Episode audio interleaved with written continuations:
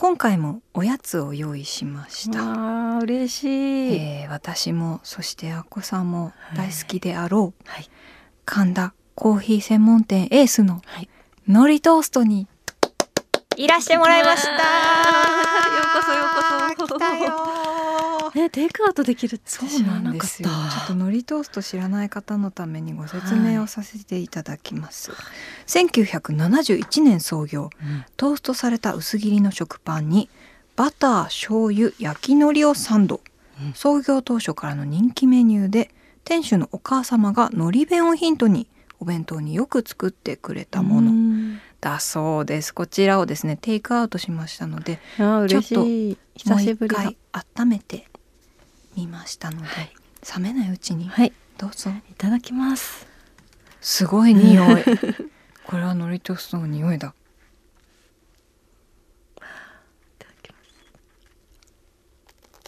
あいい音。いただきうます。ん。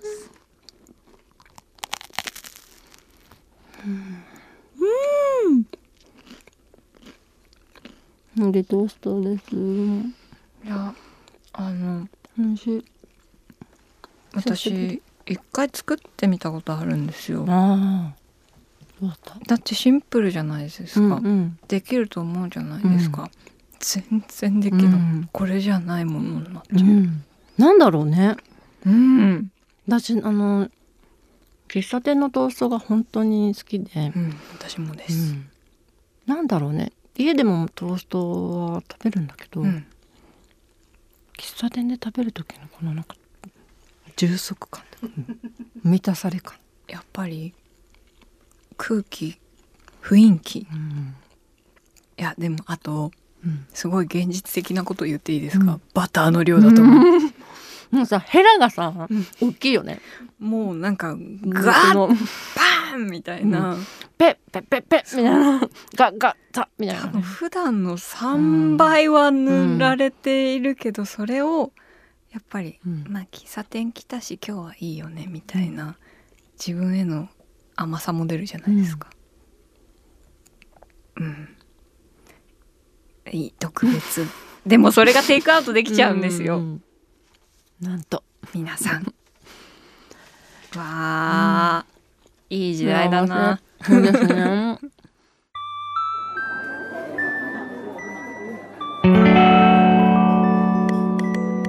賑やかな大通りから一本路地を入ったところにある町の小さな喫茶店。テーブルを通り抜けた先には小さな扉。ここが好き収集クラブの入り口。美味しいお菓子を食べながらあの人やこの人の好きを収集する秘密のクラブ会員番号00番は私、おみゆこと小谷美優。今回も菊池亜希子さんと一緒に好きを集めていきます。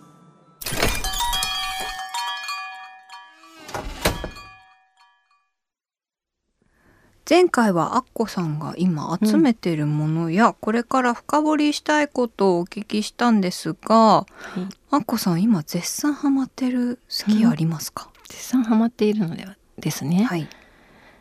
動物の森。動物の森。ゲームですね。はいスイッチですいつ頃からやられてるんですか？本当にこの1ヶ月なんですけどお、フレッシュな。超フレッシュな好き。はいあのもともと昔やってたんですようんうん。で好きなのはもう自分でも分かってたんですけど、うんこの10年ぐらいかな？遠ざかっていて、うんうんもっとかな？もう私本当最初の一番最初の動物の森、そんなに歴史があるんですね。うん、ありますね、あのーポケモンぐらい歴史あります、うーん、なんか。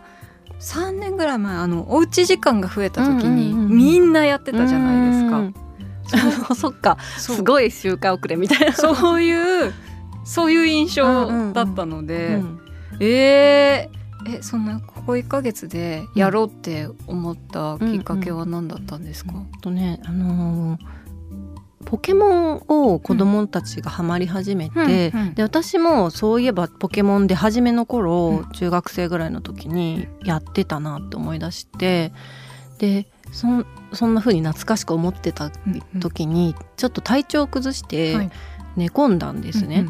で寝寝込んだのをいいことにちょっとベッドで漫画にするか、うん、なんかちょっといろいろ思い考えてなんかちょっと降ってきたんです動物の森が。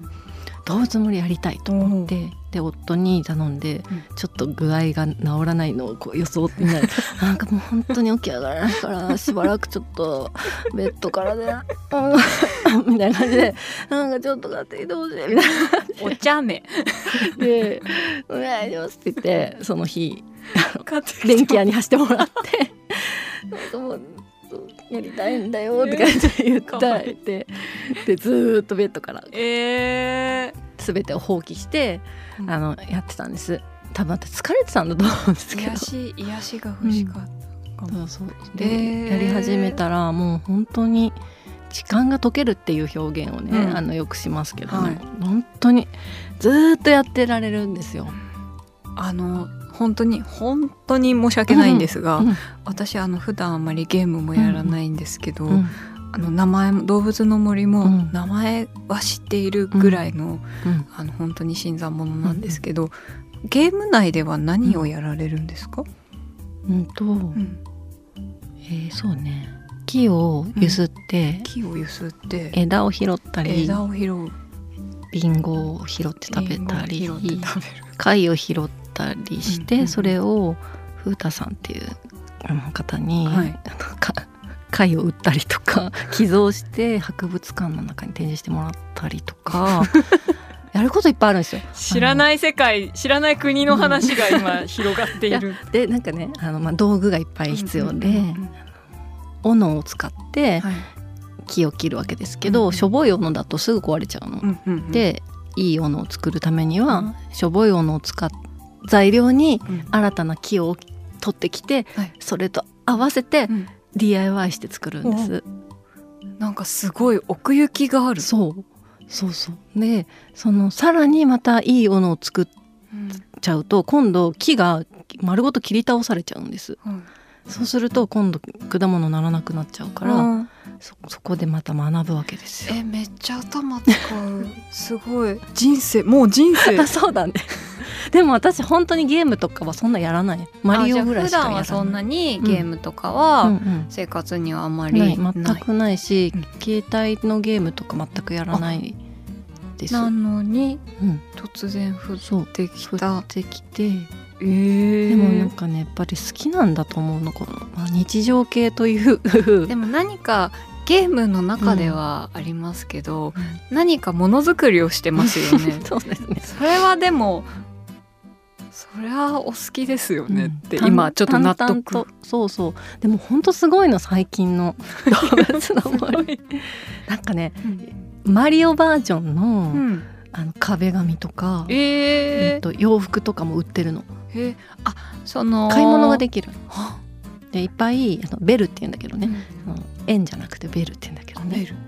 木を切った木を売ったりとか、でベルを稼ぐ。そうベルを稼いでそのベルでお洋服買うんだけど、うんこのマリオブースがあるわけです。でマリオのこの帽子とか鼻眼鏡とか、靴とか、え楽しい。ピーチのドレスとか出てきて、えー、であとあのゴールのポール。それは知っているそうあれも買えるのそれ買ってどこに置く？それめちゃくちゃ高いの。何万ベルト必要でいらないって私はもう絶対買わないと思ってたら横で見てた息子が「このゴールのポールを絶対買ってくれ」ってなって。絶対いらないでしょと思って。でももうしょうがないから買って自分の建てた家の横にゴールポール置くんだけど。なんか生活が混在してきてる。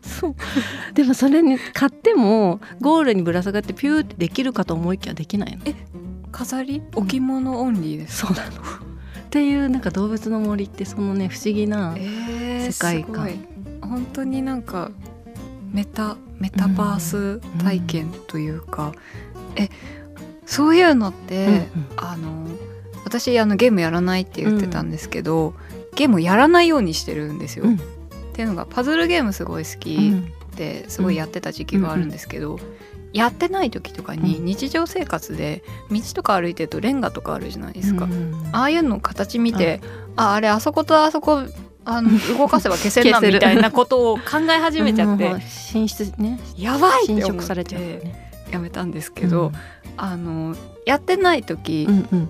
もうん。うんこういう動物の森のことを考えたりとかしませんか？ああでもあのキーキーに倒せそうだね。そうだなローン早く返したいなってずっと思ってる。まだ返してなくて今の。これここから聞いた人ちょっとあローンあるんだそう何万ベルっていうね残ってて。あとあとはね鉄鉱石がなかなか出なくて。鉄鉱石をあと10 10あ12個取らないと、あのたぬきちさんっていうねたぬきの親子がやってるお店がまだテントなの。うんで そのテントをちゃんとしたお店に建ててあげたいのしたら手伝うって約束したから そのために鉄鉱石を集めるって約束しちゃったのになんか石を叩くと鉄鉱石が出てくるんだけど、なかなかそのただ分裂して石になるだけだったりするから。それ多分でいいこれがいいのは動物の森のいいところは、はい。リアルな社会現実世界とうんうんうん。24時間がつながってる、おー同じタイム。夜ならもうそう夜そうそうそう。だからうわーってやり込めないのなるほど。じゃあちゃんと夜が来たら例えばそのお店がやってなかったりとかお店はやってるおの店はやってるのか。やってるんだけど例えばさこう何回ゆすっても1回取ったら、うん。多分何何時間後じゃない24時間とかっていう。そうそうまた落ちてこないからひたすら稼ぐみたいなことは多分できなくて1日で稼げるマックスは多分決まってるっぽいんだよね。で石を叩いて鉄鉱石が出てくるのも1回叩いたら次また24時間経たないと復活しないとかそういうのがあるから割と健康的。あとラジオ体操みたいなやつもある。すごいプレゼンされてる気持ちになってすごい魅力的に、なようなそうか気がする。だってラジオ体操やってる間はね、私たちもやればいいですもんね。そうそうこのジョイコンというね。あものを使って本当にやれるんです。へー。動きとシンクロして。え一日の間にうん。この1ヶ月毎日やってる毎んですか？日そう毎日続けると、うん。マイルがたまるんです。魅力的。そう。でそれを一回やめちゃうとまたゼロに戻っちゃうからこの繰り返しなんとかみたいなやつでそのベルとはまた違ってマイルがたまるんですね行動によってたまるポイントですそのマイねルはたまると何？それもまたお買い物に使えたり 旅行券に交換できたりとか。そうです。えー、え普段いつやってるんですか？ね大体寝る前にやあっております。やって。でそれを考えながら眠りにはい。つく、はい、ななかなか健康的ですよ。その寝る時は動物の森の世界も暗いのでうん。一通りやってでちゃんと自分のお家に帰ってベッドで眠りにつかせて電気消して自分も寝る、おおちょっと はい、かわいい、余裕がないと、うん。適当な場所でセーブして終わりにしちゃうから、うんうん。それちょっとかわいそうじゃないですか、うん。ちゃんとお家に戻ってセーブえー、なんかそりゃみんなハマりますね、みんなそのやってるんだと思ってたけどそうでもないのか、あのでも本当にそのおうち時間の時はうんみんなやってたから、うんやりなよとかやってないの、うんうとか言われてどうしてこんなにみんなやってるんだ、ね私の周りそんなにいないかもしれないな。どうなんだろうな。言わないだけで実はやってるのかもなへえなんかでもちょっとやりたくなった。でも通信とかね今は私の時代にはないうん。機能があるから。じゃあそういう遊びに行けたりとかもするんですか？なんかむしろそっちなんじゃないかねうん。きっと。あの確かに。だってひたすらねこう買い物してお家飾ったりとかするわけですよ、でって話だろ。確かに。それをね見てほしいですもんね。そうそうそう遊びに来てほしいじゃん、えー、ちょっとやってみたくなった、あの番組では会員の皆さんに人生で一番最初の好き、通称これをファースト好きって言ってるんですが、うん。そのファースト好きを聞いてるんですけど、あこさんのファースト好きは？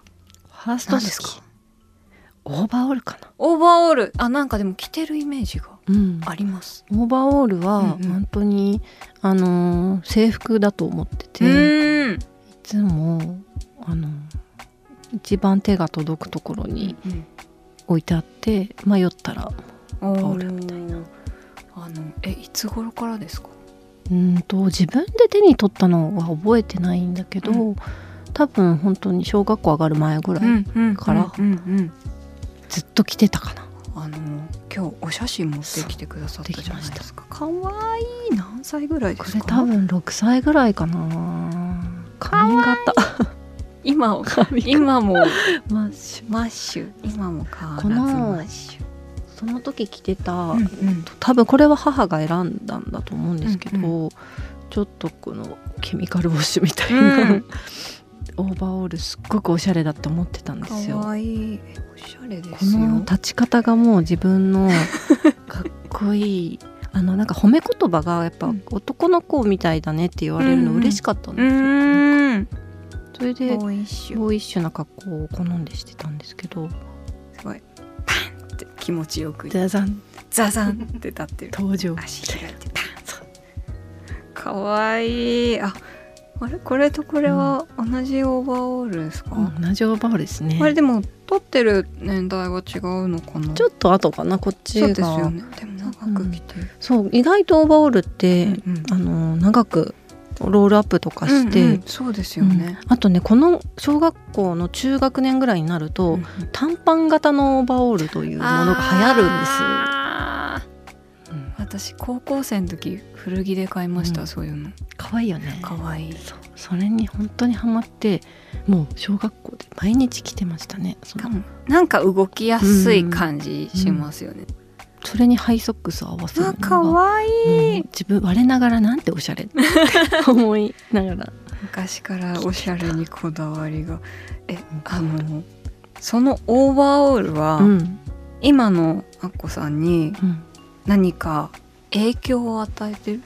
でもなんかオーバーオールを好きであのいたことによって、自分というものがなんかより自分のから見ても明確になったっていうか、うん。なんかその例えば自分で絵を描いたりとうかん。するお仕事をいただくようになった時も、オーバーオールが好きでうん。着続けることによって本当にあの石塚さんではないですけれども、あの絵に描きやすい私というか、自分をアイコン化しやすくなって、その頭マッシュルームみたいな丸いか髪型にオーバーオール着せたら、うん。もう自分みたいな感じにうんなる。アイコニックなはい。アイテム、うん、なんかそれを見つけられたのは、うんあの自分にとってすごくなんかうんパワーというかパワー。だったなと思います。へえ代名詞っていうことですよね。うんと例えば編み上げのブーツとか、うんうん。それを履いてるとあすごいこちゃんっぽいねって言ってもらえるようなものって、うんあのやっぱ着続けてないとそういうふうにはならない。確かに。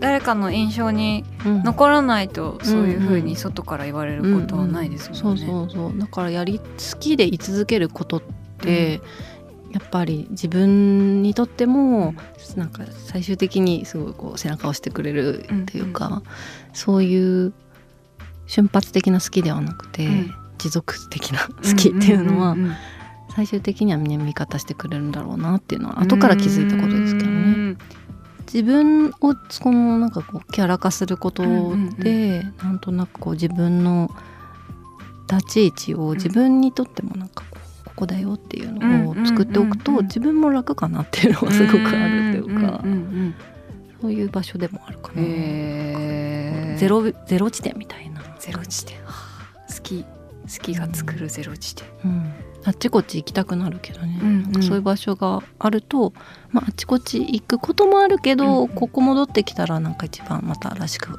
いられるみたいな場所があると、なんかそこはでも自分で守っておかないとねみたいな感じだよね。いやいい、うん。いいつながりですね子供の頃から、うん。そういう来て好きで来ていて、ね。だからしばらく離れてた時期もきっとあるんだよね、うんうんうん。思春期とか大学生違うな。中高生ぐらいで多分一回離れて、うんうん。大学生ぐらいでオーバーオールに戻ってきた感じで、うんハッとした記憶がある。あ私すごい好きだったし、あ似合うんだなってうん。大人になって戻ってきて、だからちっちゃい頃着せてくれてたお母さんにありがとうと思いました。いい話だ。いいつながり。ありがとうございます。そしてアッコさん今月最新著書へそ曲がりな私のぐるぐる巡る日常発売されました。はい。こちらは日常を菊池亜希子流の視点で捉えたリンネルの連載が一冊にまとまって、えー単行本へそ曲がりの第2弾、はいということで、はい。私もお先に読ませていただいたんですが泣いたし笑った。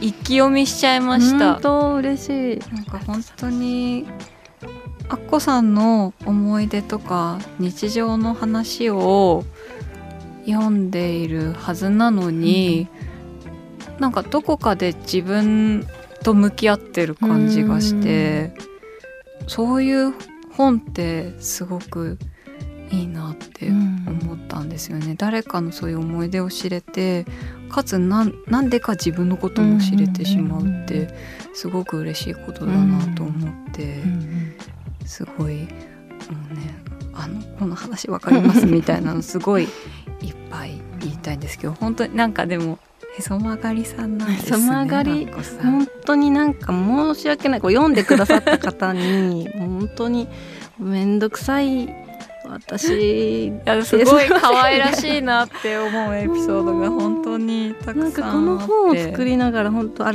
めて読み返さなきゃいけない、うん何回も読み返しながらもう本当面倒くさいやつだなって自分でも思うんですけどでもなんかその今みーちゃんが言ってくれたみたいに、そのここまでは書かなくてもいいことだったりすると思うんですけど、うんうんそのなんか友達とお久しぶりに会ったりとかして、ちょっとこうねだらだらお茶飲みながら、なんかじわじわと出てくる、うん。ずっとこう溜め込んでた思いとか、言いたなんかちょっといろいろ誰かに話したかったんだよな。まとまんないんだけどさみたいな。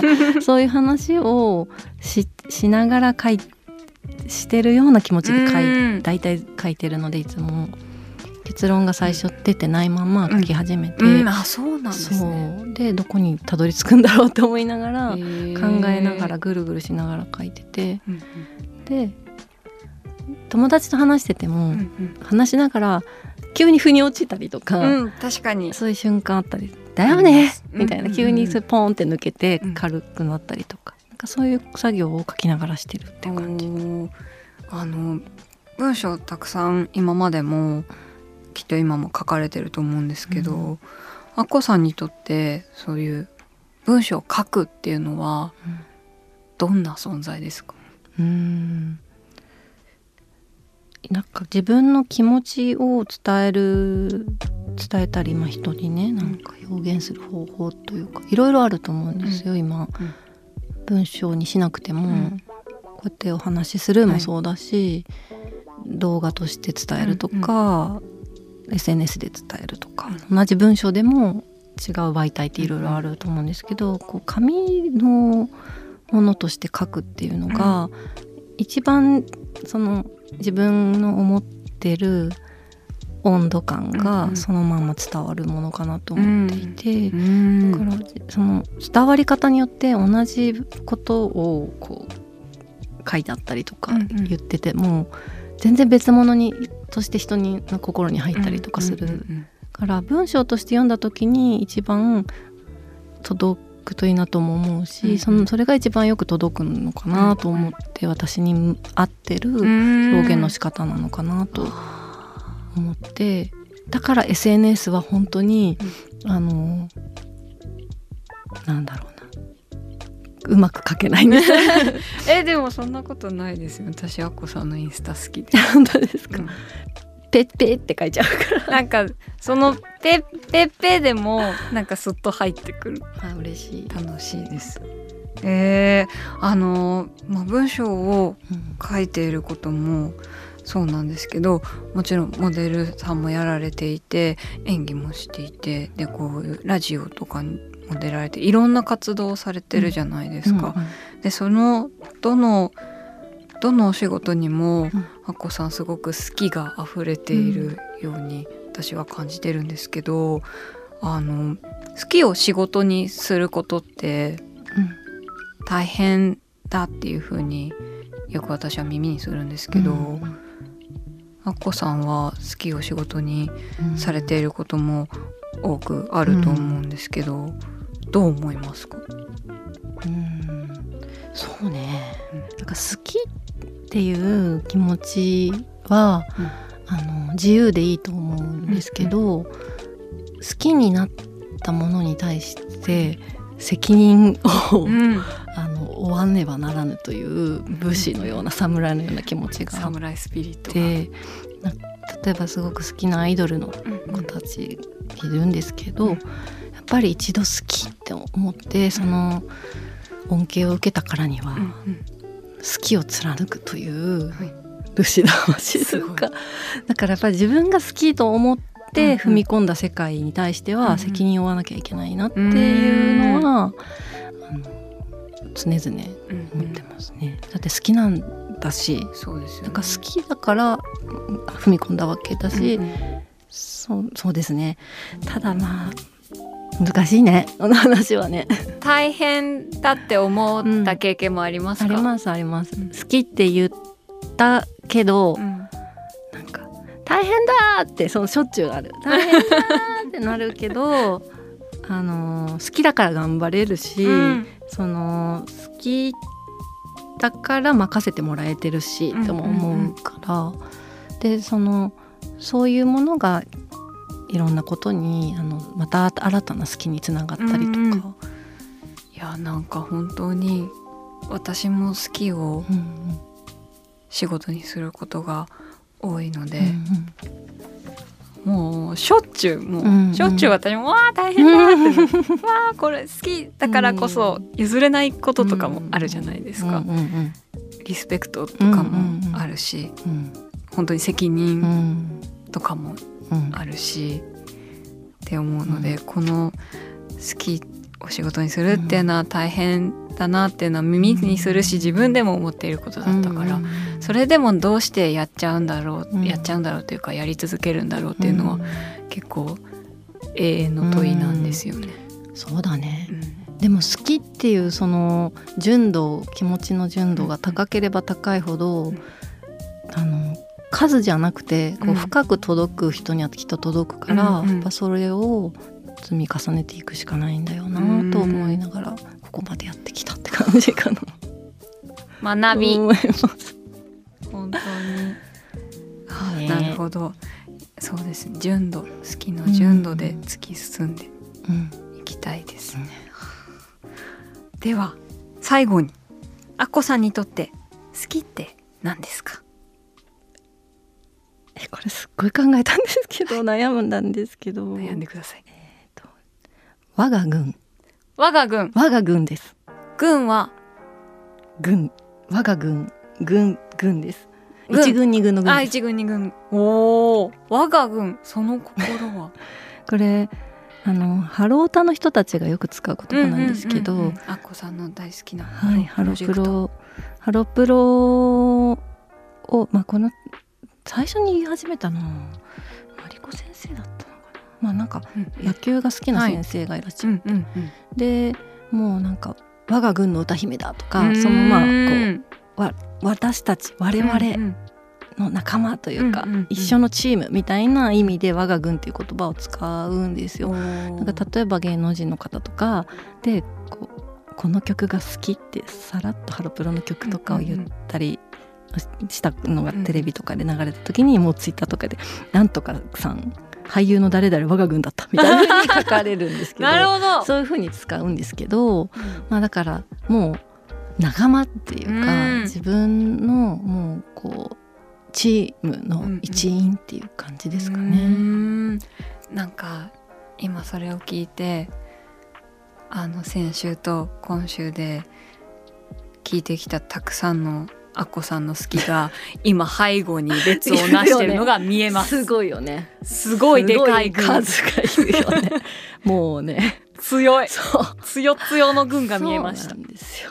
いやすごい。私もちょっと軍増やしていきたいなと思いました。ありがとうございました。ありがとうございます。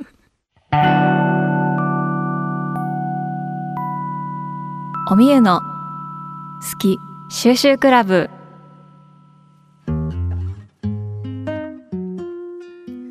今回も菊池亜希子さんと一緒に好きを集めました。私はね動物の森がやりたくて仕方がない。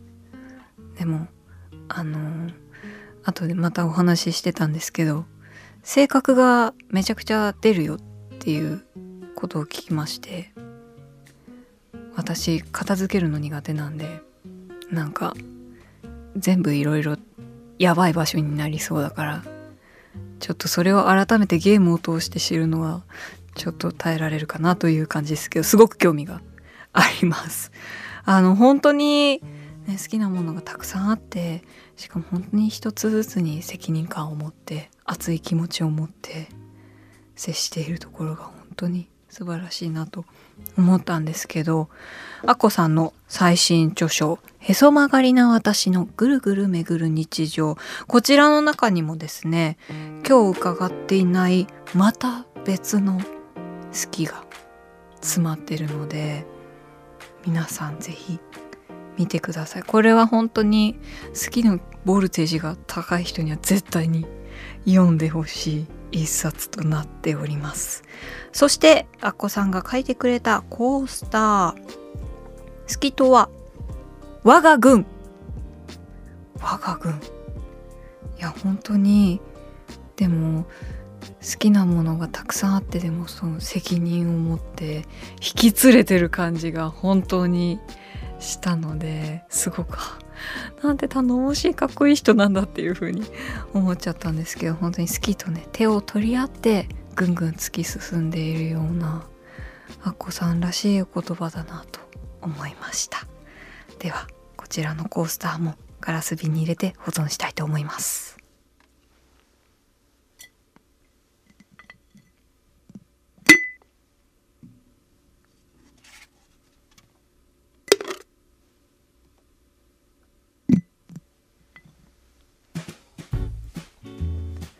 おみゆの好き収集クラブでは今お聞きの会員の皆さんからもお便りをお待ちしています。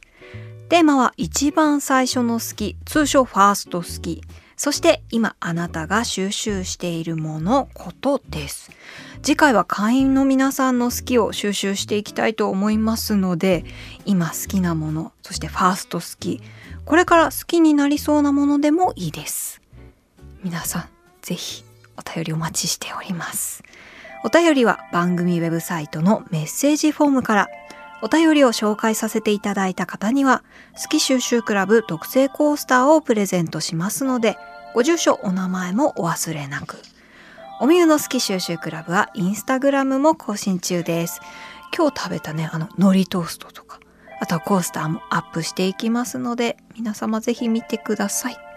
感想をポストするときはぜひ好き収集クラブをメンションしてください。それではまたスキ収集クラブでお会いしましょう。小谷美優でした。